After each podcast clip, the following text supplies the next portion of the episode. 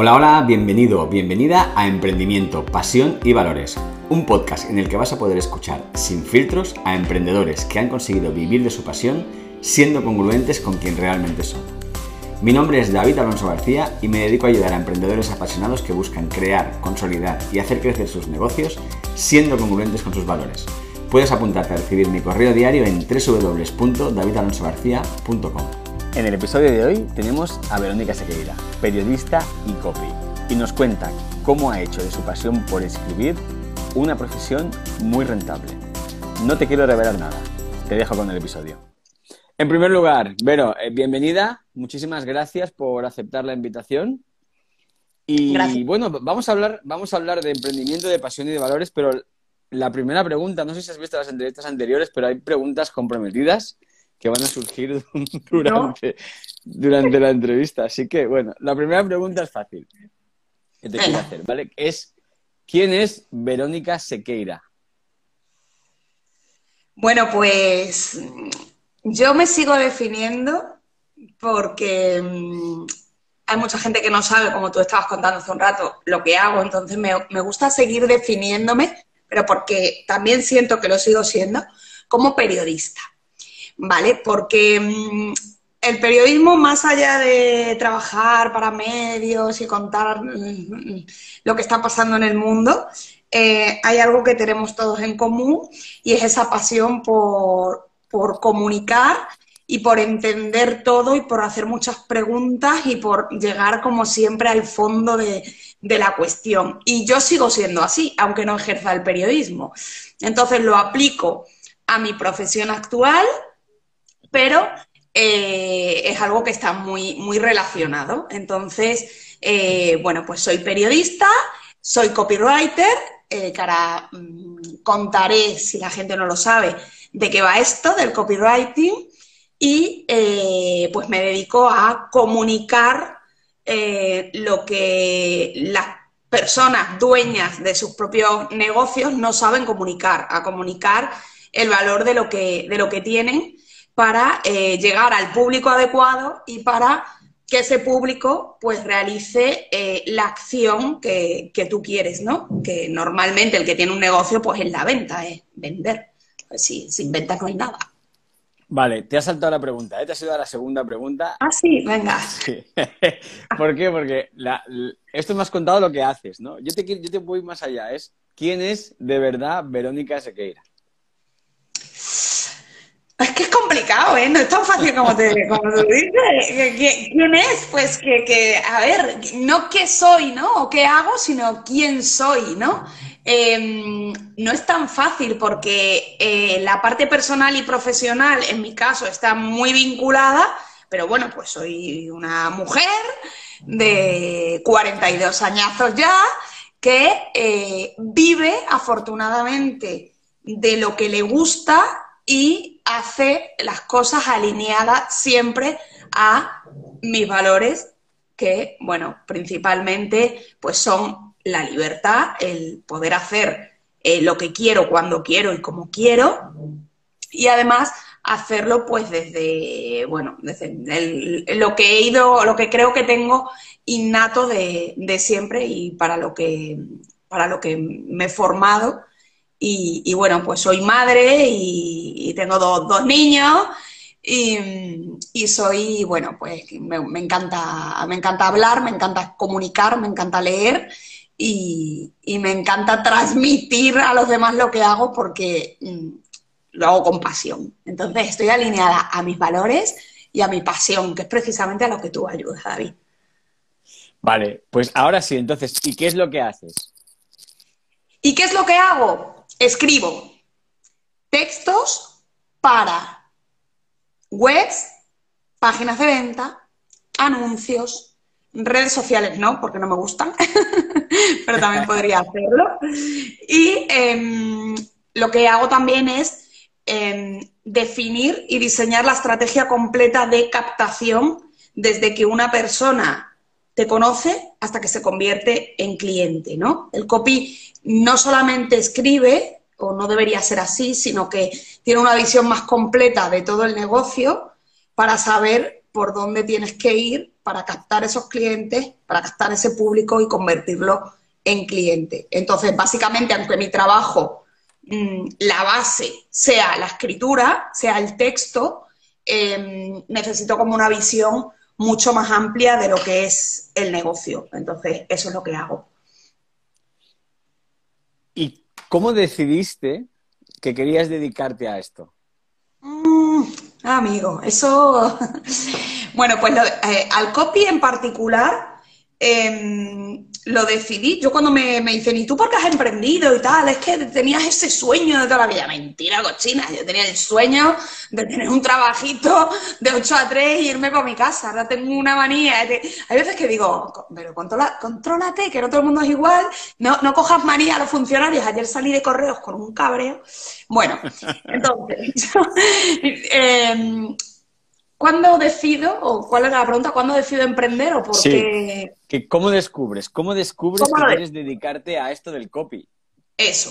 Bueno, a ver, eh, yo de toda la vida sé que me quiero dedicar a algo que tenga que ver con la comunicación, de toda la vida, ¿vale? Lo típico que estabas en tercero de book y te decían, ¿qué vas a hacer? Pues yo qué sé, había gente que hacía coach, selectividad y bueno, a ver, para lo que saque nota, ¿no? o se metían en carreras que luego decían, no, esto no, ahora me cambio. Tengo un sobrino que se metió en Derecho el año pasado y ahora se ha cambiado a Física, imagínate. Yo no, yo fui de esas que lo tenían claro que quería, mm, yo quiero hacer periodismo. Bueno, quería hacer dos cosas, David, periodismo y arte dramático, alucina. Yo te pega, te pega. Era periodismo y arte dramático. Y ya, arte dramático me decían, mira, eso no, de eso no vas a poder vivir, eso es que tengo lo como hobby. Y luego no he hecho nunca nada de eso, ¿eh? ni me voy a apuntar a ningún grupo de teatro, ni ninguna historia de esa. Pero bueno, era eso. Entonces tenía clarísimo que quería dedicarme a eso. Estudié periodismo, y empecé a trabajar enseguida, desde primer año de carrera, en medios de comunicación como redactora. He pasado por todos los medios, he pasado por radio, he pasado por prensa, he pasado por televisión, he pasado por agencia, pero luego, mmm, a medida que iban pasando los años, que qué bonita es mi profesión, cómo me gusta y qué, qué guay, dice, ya, pero es que hay que comer. Entonces, claro, eso de estar trabajando por amor al arte, pues ya, ya está bien, ¿no? Ya me habían advertido que esto iba a ser así, pero bueno, dije, mm, vale, qué bien, pero me tendrán que pagar. Entonces, cuando me empiezan a pagar, digo, bueno, pues mira, ya me pagan. Pero cuando empiezo a ver que lo que me pagan es muy parecido o menos a lo que le pagan a otros, pues sin haber pasado por cinco años de carrera, más un máster, más toda la práctica, más... Digo, qué tontería, pues si es que esto, vamos, es que para eso no habría estudiado nada, me habría dedicado a, yo qué sé, eh, hubiera empezado a escribir desde el principio, no existía, o sea, no había la opción que hay ahora de montarte un blog, escribe por tu cuenta y patatín. No, esto no, no lo había. De hecho, yo me creé mi primer correo electrónico, que era de Hotmail, en, no sé si fue en tercero de carrera. O sea que, no era tan fácil como ahora. Pero, pero bueno, que mm, me dediqué a eso y cuando nació mi primer hijo, cuando me quedé embarazada, en 2011, 2011, sí. Eh, en 2011 me casé y en 2011, casi 12 ya, eh, eh, me, quedé embarazada porque tuve mi primer hijo en 2012 y me dijeron, bueno, pues ya hasta aquí hemos llegado, ¿no? Yo tenía un contrato en radio y se me acabó.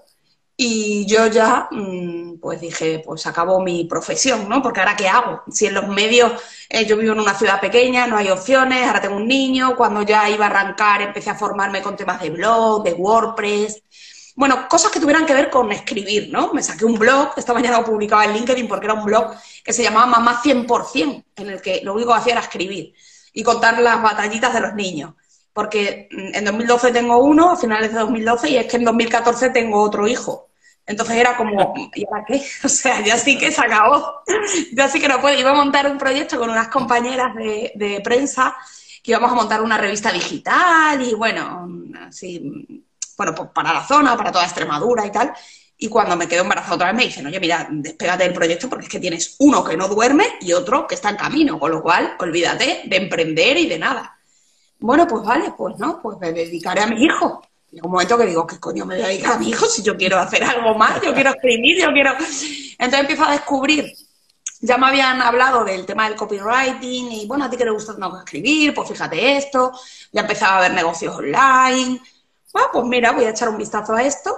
Y empecé primero con la parte de marketing de contenidos, de, bueno, pues todo lo que tenga que ver con contenido, con escribir, con comunicación, hasta que me adentro más en el mundillo del copy, me empiezo a formar, porque al principio pensaba que esto no había que formarse, que era escribir y ya está, y que yo escribir ya sabía, que no necesitaba formarme de ninguna manera ni con nadie. Y, y cuando lo descubro y veo que a una, la parte de escritura, la parte de psicología, porque yo fue una de las carreras que si no me admitían en periodismo, valoré hacer psicología.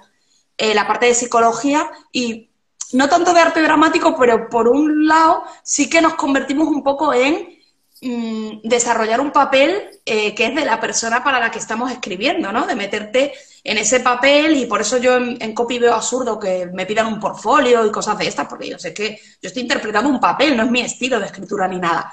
Al final, fíjate, estoy aunando como las tres cosas que siempre más me han llamado la atención y que siempre me han gustado.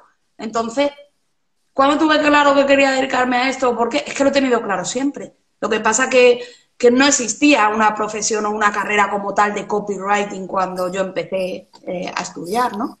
Pero lo he sabido siempre. Eh, bien, entonces descubres, bueno, descubres, quieres dedicarte a escribir, empiezas, descubres que quieres hacer, que quieres dedicarte a esto del copy, ¿no? Para, para poder compaginar, como tú has dicho, con todo el tema de la maternidad y te formas, ¿no? Entonces, ahí nos conocimos tú y yo, no sé si fue 2016, 2017. Sí. ¿Vale? Ahí sí, todavía sí. no habías empezado, entiendo, con tu negocio. Sí había empezado, ya había empezado vale. porque yo primero, antes de eso, pues eh, creo, mmm, lo que te he contado primero, un blog, así que no era nada que ver con el marketing, pero luego saco otro en el que ya ofrecía marketing de contenidos, que se llamaba Marca y Marketing, además. Vale. Marca y Marketing. Y ahí ofrecía contenidos para blogs, para redes sociales, y me enfocaba sobre todo en eso, ¿no? No ofrecía eh, cartas de venta ni, ni, servicios como tal de copy, pero ofrecía ese otro tipo de servicios. Y ya había empezado, ya había hecho otra formación previa a ese máster y ya había empezado a, bueno, colocar mm, que yo ya también me dedicaba a eh, escribir textos de venta. Eh, vale. Todavía mi, mi principal eh, bueno, pues de donde provenían mis ingresos en aquel momento principalmente era de la parte de los blogs, el marketing de contenidos, redes y todo eso, pero me gustaba muy poco el tema de las redes, siempre me gustó poquísimo y me acuerdo que me decían, bueno, cuando te empiezan a entrar cli más clientes de esto, dejarás lo de las redes. Yo decía, pues que claro, ahora son las que me mantienen, ¿no? Y efectivamente, en cuanto De hecho, he visto algo por ahí, investigando un poquito de community, que ofrecías servicios de community manager, ¿puede ser? Sí, sí, sí. Servicio de community. Bueno, tengo por aquí todavía las tarjetas y tengo puesto community manager. Y digo, madre mía. Qué sí, cambio. Sí. ¿Y en qué año, Vero? ¿En qué año dirías que empezaste? O sea, ¿en qué año empezaste oficialmente? ¿Te diste de alta como autónoma? En 2015 me di de alta como autónoma. 2015. Vale. Y la pregunta es, ¿cuánto tiempo tardaste en tener unos ingresos que te permitieran decir que estabas viviendo de eso? ¿Cuánto tiempo tardaste? ¿Y cuál era ese, ese importe inicial que te habías fijado tú para decir, estoy ya por fin viviendo de esto? Sí. Pues mira, yo recuerdo que el otro día eh, que tuviste una entrevista con, con Jenny, con Jenny Ramos, yo recuerdo a Jenny que me fui a una formación con ella con, y con Vilma, Alfonso, Cristian, a Ibiza, que yo fue con, donde conocí a Jenny, y me acuerdo que, que me, hicimos como una especie de calculadora, ¿no? De, venga, ¿qué, ¿qué, queréis vosotros? Eso fue en 2016. Y me acuerdo que, eh, a ver, ¿de qué queréis vivir? Eh, ¿cuánto, cuánto, ¿Cuánto dinero o qué, qué cifra eh, querrías tú alcanzar como tal? Y yo me acuerdo que le dije 2.000 euros. Porque en aquel momento no sé si ganaba 1.000, 1.500, 1.200, entre unas cosas y otras, entre unos blogs, otros, haciendo un popurrí de clientes y así, estando todo el puñetero día escribiendo, ¿vale? Claro. Eh, y le dije 2.000 euros y me dijo, ¿segura? ¿Con 2.000 euros? Digo, bah, si es que yo vivo en un sitio muy pequeño, yo 2.000 euros. Encima, claro, a mí en, en, en, como periodista, lo máximo que me habían pagado eh, habían sido 1.600 euros en la radio pública y encima como autónoma. Con lo cual digo, es que yo con 2.000, pues con 2.000 soy la máquina de mi pueblo. Esto es de, mi ciudad, que hace poco dije en la radio, no sé qué un pueblo, y me ha echado una señora una bronca y dice, oye, que, perdona, que esto es una ciudad. Y digo, vale, vale, perdón. Bueno, pues de mi ciudad pequeña. Y, y yo pensaba, sí, sí, me decía, bueno, pero piensa que eh, bueno, pues vas a tener que pagar autónomo, que digo, yo ya eso ya lo pago, ¿no? Yo ya estaba de alta. Lo que pasa es que todavía creo que tenía lo de la tarifa plana aquella. De, bueno, al principio no, eran seis meses solo, no era un año como creo que es ahora. Pero, pero claro, yo decía, con dos mil euros me sobra. Y me marqué ese, ese, mm, bueno, como con llegar aquí estoy más feliz que una perdida. Y claro, cuando llegué ahí, dije, pues, pues qué bien, pero que esto no, no es suficiente. ¿Cuánto tiempo tardaste, Vero, en llegar ahí? Pues no mucho, ¿eh? No mucho. Eh, es que no sabría decirte. Ahora que, que estaba escribiendo el libro, tengo un poco de baile con el tema de, las fechas, porque no sé exactamente cuánto tardé en llegar ahí, pero, pero no mucho, porque enseguida eh, cogí un par de clientes que ya solamente con eso tenía más de 2.000 euros seguros al mes. Entonces, claro, tenía un cliente que me pagaba mil y otro que me pagaba mil doscientos. Entonces, mm, luego lo que tenía suelto de las redes de no sé quién, el blog, cuatro articulitos al blog, venga, 100 eurinos más por aquí, 150 más por allí. Pero en cuanto conseguí esos, esos dos clientes, mm, ya tenía eso asegurado. Entonces me di cuenta de que era muy fácil seguir creciendo, ¿no? Y dije, bueno, pues qué tontería, pues es que esto es fácil, ¿no? Yo se lo digo a mi marido y muchas veces, es que te, una, te crees una guay, no sé qué. Digo, no, una guay no, digo, pero es que, porque le digo, ya este año voy a hacer 10.000, ¿no? Voy a hacer... Me dice, ¿pero tú qué te crees? Y cuando a veces le enseño, digo, mira este mes. Digo, mira, mira. Digo, a que tú no sé, digo, ¿quién te lo iba a decir, eh? Digo, que yo cuando estaba aquí desesperadina con mis 900 euros en la radio, digo, ¿quién me lo iba a decir? Y me dice, ¿cómo te lo crees? Y digo, claro, es que si no me lo creo yo, ¿quién me lo va a decir? Digo, es que me parece increíble, porque yo tuve que pedir prestado, David, el dinero para el máster, aquel donde nos conocimos. Tuve que pedírselo a mi hermana, porque ni siquiera lo tenía. No tenía ni lo que costaba ese máster en la cuenta. Porque, claro, me había tirado dos años en paro eh, por el tema de la maternidad, entonces, sin, sin, ingresar nada. Quiero decir, viviendo de ese paro. Entonces, eh, jolín, para mí es que o sea, yo me siento muy orgullosa de, estoy muy orgullosa de, lo que he conseguido. Entonces, cuando, cuando vienen meses tan buenos y digo, madre mía, si esto no lo hacían en un año, ¿no? Pues, pues jolín. Eh, y te das cuenta además de que, de que puedes seguir, ¿no? Escuchaba a Arturo García hace poco, que es colega de Cerdo Estratega, y, decía, es que yo no sé por qué me puse como un techo, ¿no? Un termostato de hasta aquí. Y cuando llegué a los 100.000, ya está. Y, y me tiré, pues, tres años en los 100.000 o en los 50.000, no me acuerdo qué cifra decía. Y dije, pero ¿por qué me voy a quedar ahí? Pero si ya he llegado aquí, puedo subirlo, ¿no? Pues a mí me pasa un poco igual. Cuando llega a los 2.000, dice, pero si puedo 2.000, también podré 3.000. Y si puedo 3.000, y ya encima te vas dando cuenta, que no sé si te ha pasado a ti, que tú has facturado mucho más, si, si vas te vas dando cuenta de que cuando alguien te dice, yo qué sé, es que lo han contratado, cobra un sueldazo, y a lo mejor son 2.500 euros, y tú dices, un sueldazo. Sí, para ti eso es un sueldazo, pero luego en el fondo piensas, a ver, que sí, que para la mayoría de la gente 2.500 euros o 3.000 es un sueldazo. Pero, pero tú ya te das cuenta que estás en otro punto y dices, no me parece tan sueldazo. Y hay veces que me siento como un poco hasta mal. Digo, no puede ser, o sea, no puede ser que no valore eso, ¿no? Que una persona que o te dice, madre, fulanito está cobrando y dices, bueno. yo creo que se valora, ¿no? Lo que pasa que también una de las gracias eh, que es justamente estaba escribiendo yo un correo estos días que tiene que ver con los límites que nos ponemos nosotros mismos, ¿no? Lo que tú estabas contando. Entonces, eh, al principio 2000 te parece mucho, cuando llegas ahí ya no, ya no te parece tanto, ¿no? Porque nuestra barrera, pero no solo pasa con el dinero, ¿no? Pasa con el deporte. Yo, por ejemplo, que corro, eh, correr por debajo de, de 4.30, para mí el kilómetro, de manera sostenida es una barrera como súper difícil de pasar, ¿no? Antes lo era con 5 y cuando ves que puedes conseguir y que puedes bajar incluso en el tema del dinero, igual, cuando ves que puedes conseguir más y, y, que no es tan difícil como pensabas, ¿no? O que alguien te explica, porque al final muchas veces pasa que no conocemos a nadie que lo haya hecho, ¿no? Tú cuando vas a hablar con alguien, como ahora el que te está oyendo a ti, y dice, no, es que 3.000, eh, no sé, y poder facturar 20.000 euros en un mes, la gente dice, hostia, que esto es posible, ¿no? ¿no? El que tiene la mente abierta, ¿no? Luego están los que dicen, hostia, Esto, esto es imposible, yo no quiero escucharlo, ¿no? Porque no tengo... Y es que además suena hasta mal, ¿eh? Porque yo lo he comprobado. Hablando con gente de mi profesión anterior, de hablar de ciertas cosas, eh, sabes que hay ciertas cosas que no lo puedes hablar con gente que no está ahí porque no lo entiende. Porque, y yo lo entiendo, entiendo que no lo entiendan porque a mí me pasaba.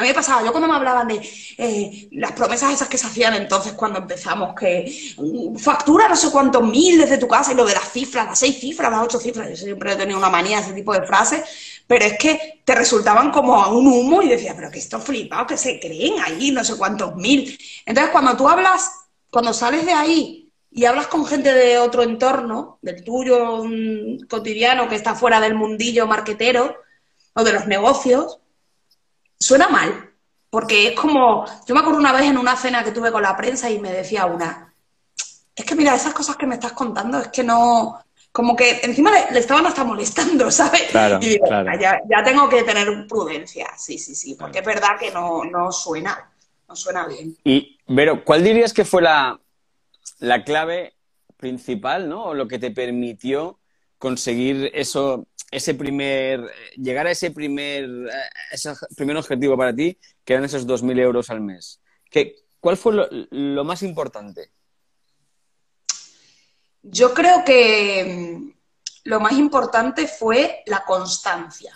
El decir, mira, hasta que no llegue, no voy a parar. O sea, el, mm, a mí eso de no tengo tiempo, no tengo dinero, no, no sé de nada, yo he cogido cosas, David, sin tener mucha idea, he cagada de miedo.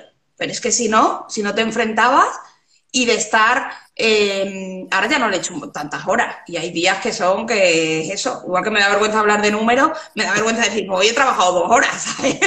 Porque parece que es como, joder, encima, y encima no trabaja nada, tía. No, no, a ver, eh, en aquel momento, cuando llegué ahí, para llegar ahí, me he comido de los niños dormidos, aprovechar las siestas, aprovechar tucutú, tucutú, de horas y horas, un plugin, un no sé qué, porque encima yo con la tecnología me volvía loca, loca, lo odiaba y me tiraba horas y horas y horas, y de tener algo configurado y pumba, que se me fuera, mierda, no se me ha guardado. Y otra vez las veces que he dicho, mierda, no se me ha guardado, y pum, pum, pum, pum, pum, y, estar ahí machacando y absorbiendo un poco de todos lados. Yo he absorbido mucho de muchos sitios porque tengo como ese ansia de, conocimiento que muchas veces es malo porque me, dispersa, me dispersa mucho. El no, no centrarme en, venga, ahora si estoy con esto, o sea, soy de las típicas que compra 10 libros a la vez. Y empieza uno, tiene el otro por ahí, y digo, no, no, no, no, a ver, no, céntrate. Hasta que no acabe este, no compres más. Entonces, eso, mm, por una parte, es malo porque me dispersa y entretiene demasiado, pero por otro creo que es lo que me ha permitido estar ahí dando el callo y hasta, conseguirlo para poder ahora tener ese otro estilo de vida en el que disfruto de mi tiempo. No soy la típica que está todo el día pensando en, trabajar, ¿eh? No, no, no, no, no, no. que estás con alguien y hablando de trabajo, que estás no sé qué, te vas a la peluquería con el ordenador, te vas a... El otro día publiqué un post en LinkedIn Eso lo he escuchado.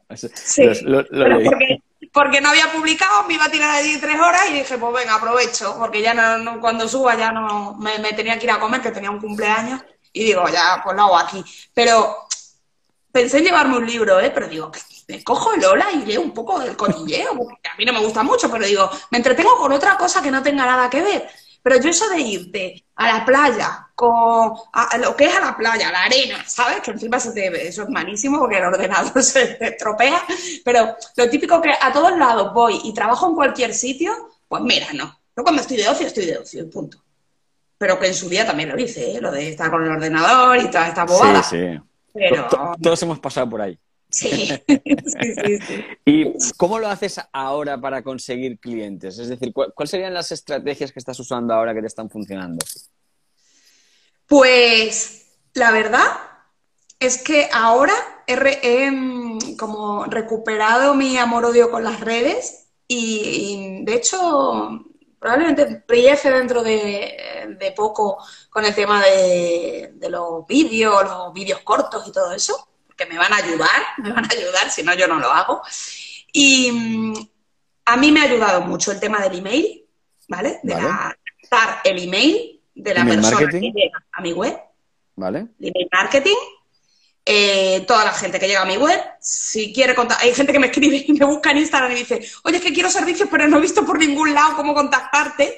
Claro, es que no quiero que me contactes. Pero ¿por qué no quiero que me contactes? Porque no tengo tiempo para hacer servicios, todos los servicios que a mí me gustaría o que la gente necesita. Entonces yo trabajo con un cliente, acabo el servicio y ya tengo al siguiente. Ahora mismo estoy trabajas como con lista de espera. Sí, sí, efectivamente. Y luego eh, lo que utilizo mucho, lo que estoy utilizando en los últimos meses, como desde agosto, septiembre, es LinkedIn.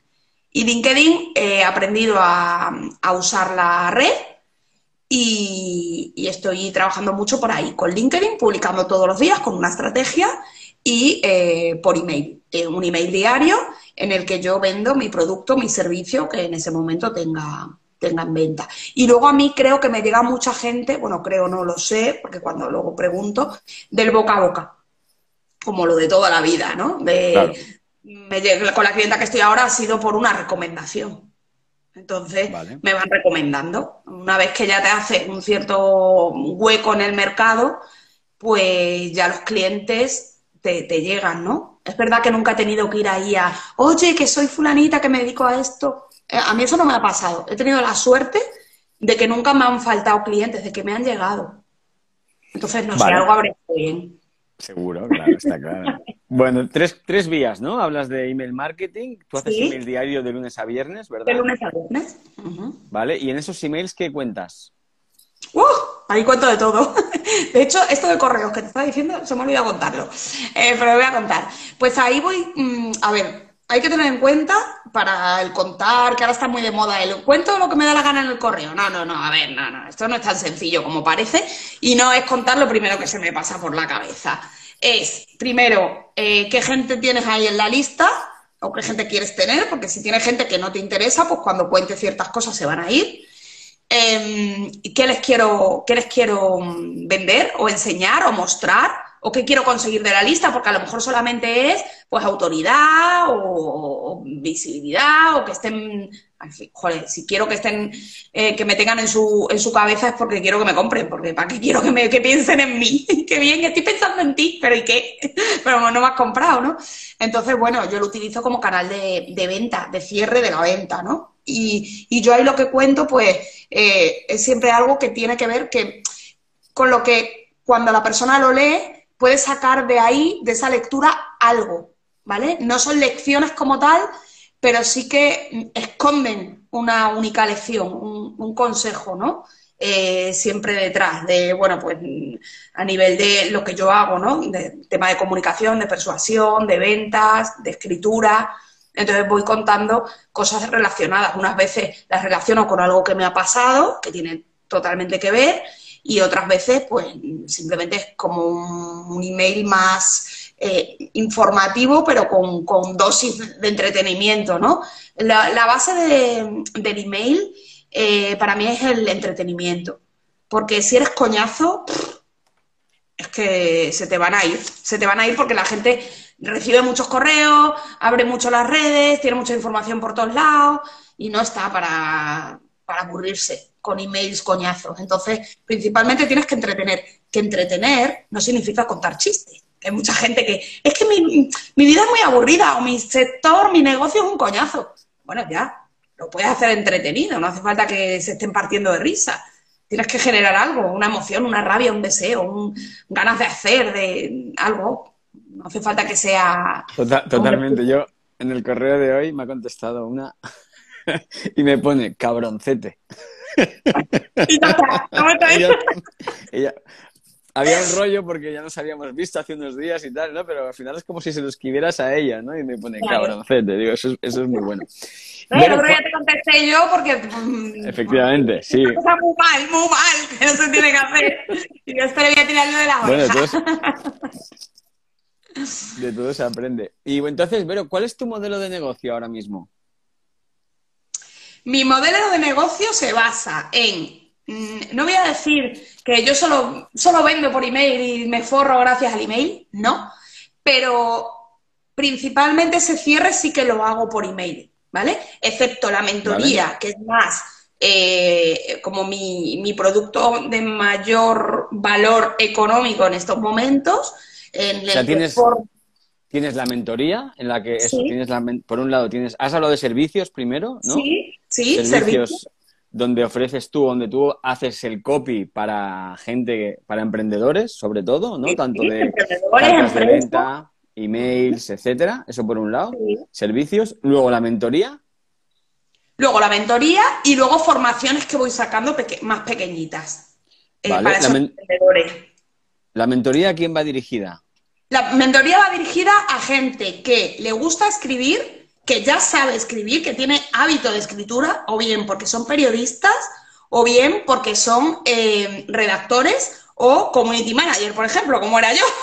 Vale. Entonces, lo que, lo que tienen cierta soltura con la escritura, pero eh, no se sienten valorados porque las tarifas que hay para vivir de eso son una mierda, porque además los resultados son muy bajos. Entonces necesitan eh, ofrecer otro tipo de servicios con los que en vez de tener que hacer 50 artículos al mes o 100 para ganar 1000, pues con que hagan una página ya ganan esos 1000. ¿Vale? Claro. Entonces está enfocado a, a esa gente que ya les gusta escribir, pero que, y sobre todo lo que enseño mucho es a que, a que sepan venderse, ya no solo a la escritura en sí, sino a, a montar su propio negocio eh, como copywriters para ofrecer ese servicio fuera, para que me hagan la competencia, vamos. Perfecto. Y este es grupal, ¿no? Entiendo. Sí. El servicio es individual, el servicio es un cliente individual que te Sí. contrata, ¿vale? Que se entiendo que es el servicio de más alto valor. Luego está la mentoría grupal, donde formas a gente que tiene esta pasión para vi- vivir de, de escribir, del copy.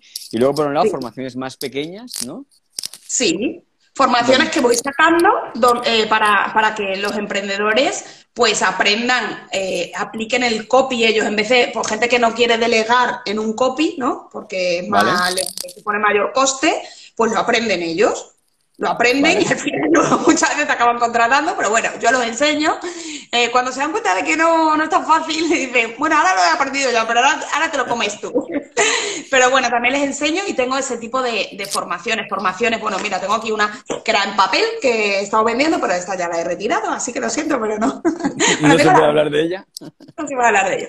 Pero ese tipo de formaciones, así que son pues, más, más pequeñitas, en formato audio, eh, en forma... A mí me, me gusta mucho el, el papel, lo escrito, pero he acabado escarmentada. Tenía que probarlo, pero he acabado aburridísima con el tema de los pedidos. Las devu- Ayer me, me llegó un paquete devuelto por dirección incompleta porque faltaba el piso, la letra del piso. Y digo, por favor, señor cartero, o sea, eh, es que en la calle con el nombre, los dos apellidos, ¿no podías haberte esforzado un poco más? Me la ha traído de vuelta, ahora lo he tenido que volver a enviar. Gente que te, bueno, un puñetero lío, ¿vale? No lo recomiendo. Quizá no lo tenía que haber hecho con correo, lo tenía que haber hecho, no sé, pero es carmentado y eso lo es Eso ya te lo digo yo, que es el principal error. Vamos, yo, nosotros ¿no? en la empresa dejamos correos hace años, años, Uf, porque era horroroso. Eh, bueno, pues a ver si me dices con quién lo puedo hacer, porque es que uf, pero al final, contratas, cuando contratas una agencia, tipo, nosotros lo hacíamos con MRV, por ejemplo, aquí publicidad para MRV, eh, y la verdad que funcionaban de puta madre, te lo recogían en casa, te lo entregaban al cliente y normalmente funcionan rápido y bien y al final estábamos pagando, no sé, 6 euros así por, por envío, que tampoco es una barbaridad cuando vendes más. algo. Por He eso te digo que... 9, 9,60. Y digo, perdone, si yo siempre cobro, si yo siempre pago 6 o 5 y pico, no, es que te pasa usted 3 gramos. Del pe- Y digo, ¿no puede quitar esos 3 gramos? Ya que es la segunda vez que envío lo mismo. Pues Quitar no. una hoja. Claro, no, yo creo que es que lo imprimí en papel más gordito y pesaba un poco más. Hostia. Bueno, Sí. eh, en estos días, bueno, que yo sigo, yo sigo, yo estoy suscrito a, a tu newsletter, cosa que os recomiendo a los que os interese. Luego al final ya te diremos, ya nos dirás dónde, dónde pueden apuntarse. Pero contabas en tu newsletter que, si no escucha, si no, si no recuerdo mal, ¿eh? que has facturado 15.000 euros desde octubre a través de una estrategia en LinkedIn. No te lo voy a contar porque eso es para los que me han... eso es para los que me han comprado el curso. eso fue una estrategia que además eh, la he grabado hoy, así que ya tranquilos que los que tenéis el curso os va a llegar. Eh, que he seguido para conseguir esa facturación solo a través de LinkedIn, solo con lo que he hecho en LinkedIn. Y, y lo puse como bonus para cerrar ya, retirar esta formación de email marketing que era en papel que llegaba a casa. Entonces, bueno, ahí básicamente hablo de, la estrategia que he seguido para, ir captando clientes, esos clientes que, vamos, esa gente que no me conocía de nada, que se han convertido en clientes y que han pagado por mis productos. Simplemente con eso, con una red que yo odiaba las redes y dije, hombre, a ver, vamos a utilizarla un poquito. Pues eso es, quizás no, no hay que odiarla tanto. Claro, claro. No, a mí a la LinkedIn me encanta, ¿eh? Me encanta. Lo que me da pereza es esta, Instagram. O sea, yo subo a lo mejor, pues me pasa eh, la, la, fotito de que va a haber un directo y no sé qué, pues yo lo comparto, eso no me cuesta nada. Yo lo comparto todo. O estoy, voy a la radio y venga, pues subo una historia, estoy en la radio y cito al entrevistado del día. Pero eso de estar creando contenido, programando, subiendo la foto con la descripción, eso me da muchísima pereza. Mucha, mucha. y lo debería hacer porque tengo el perfil hecho una, porquería. Pero, pero no, no, encima de que me da pereza, no lo he necesitado nunca, pues... Al final, claro, si utilizas otras redes que te dan un resultado mejor, pues al final cada uno tiene que enfocarse en, alguna en concreta, ¿no? Yo tengo clientes míos de la mentoría que están utilizando LinkedIn también, les está dando muy buen resultado, porque no son de Instagram, ¿no? Al final es un poco ver el perfil donde está el público, y yo creo que en ese caso, ¿no? Si a ti te ha funcionado LinkedIn y has facturado, oye, pues genial, ¿para qué estar perdiendo el tiempo en otros lados, no? Sí, sí, sí. Pregunta directa, ¿cuánto se puede ganar como copy? Una persona así sola, que, trabaja de manera freelance como tú. Pues habría que decirse a algunos copies que están ganando 100.000 pavos al mes o más. Pero sí, yo cuando cuento de algunos casos, que hay gente que está ganando mucho, mucho, mucho, mucho dinero. Pero... Vamos a algo medio, algo medio. ¿Algo medio? Alguien, alguien como tú, pensando en lo que facturaste el año pasado, por ejemplo. A ver, alguien, mm, pero desde que empieza o a la larga, o en cuánto tiempo, porque claro. Cuenta en esos tres, cuatro, más o menos, el tiempo que tú has tardado, ¿no? Eh, tú estás ya, diríamos que estás en una etapa como de crecimiento, ¿no? De, Ya estás muy estable, ya tienes una base de ingresos muy estable que te van entrando regularmente y estás en una etapa de crecimiento, ¿no? Entonces, en esta etapa en la que estás, ¿cuánto se puede ganar a nivel anual bruto? Es que no, calculo mucho el anual, pero por ejemplo, eh, yo creo que no es nada difícil eh, tener una facturación de 3, 4 mil euros mensuales, no es difícil. O sea, es algo normal. Es algo normal como copy, no es una cosa que diga, ¡buah! ¡Qué barbaridad! Ni, o sea, que se puede llegar fácilmente. Es que realmente cuando eh, tienes que saber, yo ahora con, la, con las alumnas de, la edición que acabamos ya esta semana, eh, pues preguntan, ¿no? ¿Y cuándo voy a poder tal? Digo, es que depende, es que te puede salir un cliente, es que yo, yo recuerdo el primer cliente que me pagó directamente el máster. Entonces, mm, depende también del trabajo que tú hagas y de lo que te muevas, porque yo se lo digo a todo el mundo. Esto no es que hago un curso y ya. Y soy copy y además cobro 10.000 euros por carta de venta. Mira, no. Que hay muchos copies ahora sí, ¿eh? Que no han hecho casi nada, muy poquito y que salen casi de la universidad o ni siquiera han ido a la universidad, que no hace falta, pero, pero que, que llevan cuatro días como quien dice y dice, no, yo es que ya cobro 10.000 euros por... Y digo, pero tú qué te crees, pero eso no puede ser. Entonces, no nos flipemos, pero bueno, una cosa media sí. O sea, a mí no me cuesta vender una carta de ventas por 3.000. Pero lógicamente cuando estás en los inicios, inicios, inicios, no. Pero por mil, pues sí. Entonces tener un par de clientes al mes y te mueves un poco, no es complicado. Vale. Y a esta gente que está empezando, Vero, ¿no? ya te diría como el, último consejo para cerrar la entrevista. A esa gente que está empezando, porque hemos hecho un repaso ahí súper importante, ¿no? Hemos visto los servicios que tú ofreces, eh, lo que es realmente esto de copy, cómo se puede, cuánto se puede ganar incluso como copy, cuánto ganaste tú cuando, empezaste. Y alguien que está empezando ahora, ¿qué, ¿qué consejo le darías? ¿Que está empezando en copy o en general a emprender? En general a emprender. Pues mira, le daría eh, dos consejos que no seguí yo o que no hice en ese primer momento, que es marca personal. Vale. Todos somos una marca personal, aunque no lo sepamos. Todos somos una marca y tenemos que potenciarla desde el minuto uno y tener tu propia audiencia, tu propia base de datos, no tu propia, no tu Instagram lleno de seguidores. No, no, no, no, no. Que hace un momento leía un email de una chica que hace estrategia de email marketing y decía, contaba de una clienta que tenía eh, 100.000 seguidores en Instagram, pero que de ventas cero patatero, y que se los había llevado a una lista y que con 1.500 suscriptores, que, que había conseguido enseguida, claro, de una audiencia tan grande, ya había, facturado con un solo email 5.000 euros, ¿no? Pues al final es créate tu audiencia. Yo ahora lo pienso, David, si hubiera empezado desde el principio a construir la, la lista, es que sería otra cosa. Pero es que yo no, no, me centré en eso. Ni en eso ni en marca personal. Yo era, yo estaba ahí como detrás, siempre detrás de otro, escondida, y no, no a mí no me gusta salir, a mí no me gusta tal, a mí no me gusta. Ya, bueno, pues es que tienes que salir, es que tienes un negocio. Entonces, ¿te gusta más o menos? No, no, digo que estéis haciendo bailes en TikTok ni en Reel o subiendo historias. Y yo no lo hago, no lo hago. Digo, marca personal, cada uno con cómo se sienta a gusto, ¿no? Pero crear tu propia marca y tener tu, tu propia base de datos para que pase lo que pase, si desaparece esta red, sale otra nueva, tú tengas a tu gente en tu sitio, en casa, en tu casita, en tu negocio y puedas comunicarte con ellos cuando quieras, mm, sin caprichos de algoritmos ni de eso para mí, a todo el mundo que empieza y a los que no empiezan que se pongan a hacerlo ya, eh, lo considero básico.